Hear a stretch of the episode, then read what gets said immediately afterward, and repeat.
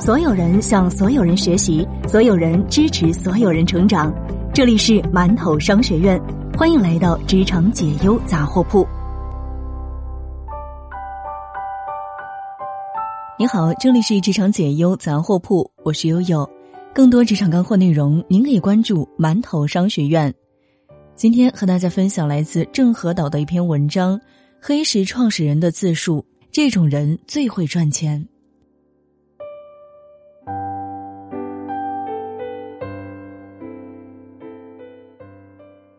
苏世民，全球私募巨头黑石集团的联合创始人，美国排名前五十的公司和养老基金中，百分之七十以上都有黑石的投资。他本人也被媒体称之为“华尔街的新国王”、“私募界的巴菲特”、“美国房东”。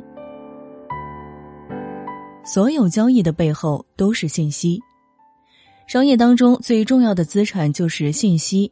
你知道的越多，拥有的视角越多，可以建立的连接就越多，进行预测的能力就越强。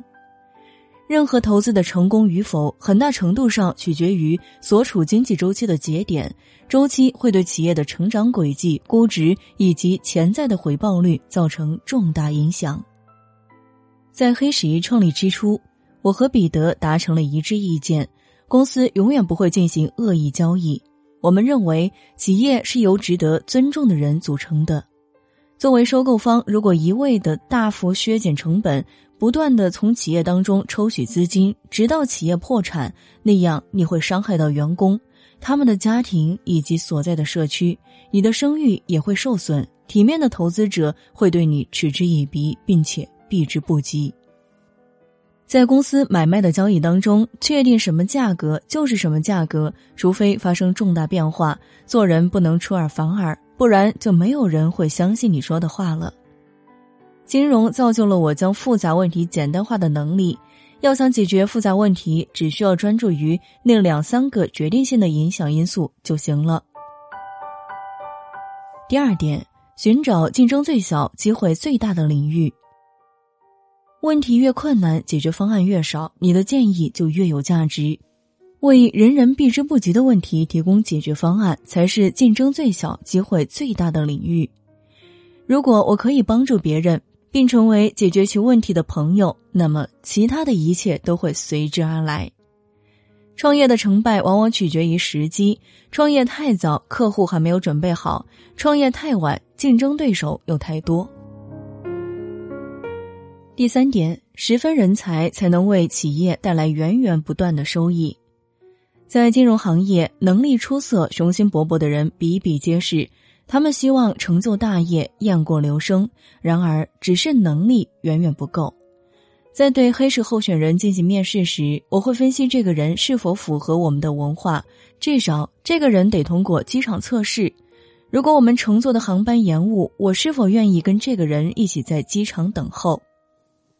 在面试的时候，我的目标都是了解他们的真实自我，判断他们是否适合黑石，以平等的姿态参加面试，而不是作为请求者。在多数情况下，雇主都是在寻找能够把控局面的人，当然前提是这些人并不是刚愎自用。金融圈到处都是充满魅力的人，他们的演示材料做得漂亮，嘴皮子也非常的利索，思路和语速快到让人跟不上。你必须叫停这样的表演。为了保护企业和组织，需要打造决策体系，改善决策的质量。我们需要打造公司文化，以此来吸引这十分的人才。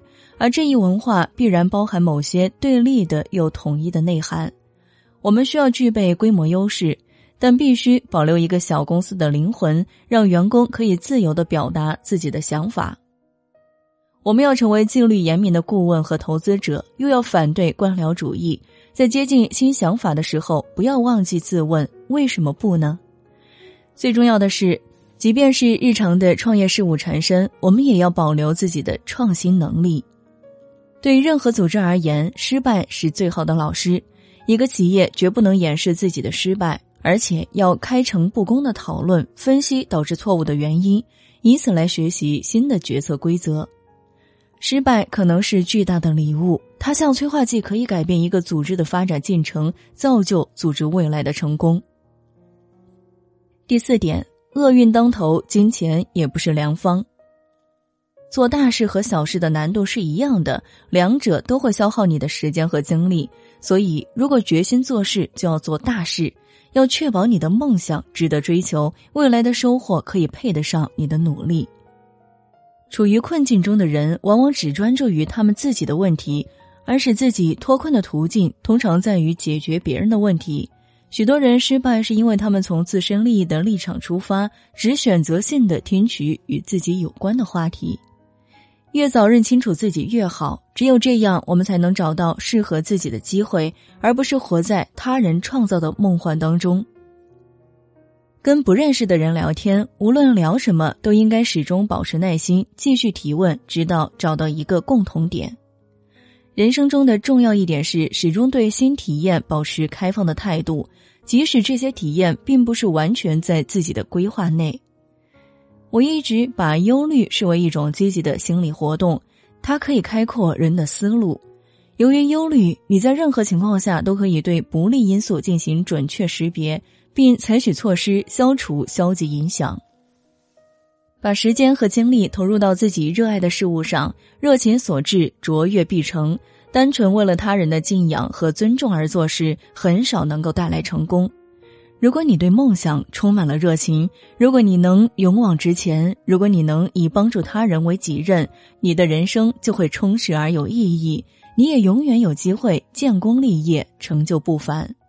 你为他人付出的善意和努力，最终会给你自己、你所爱的人以及整个社会带来福报。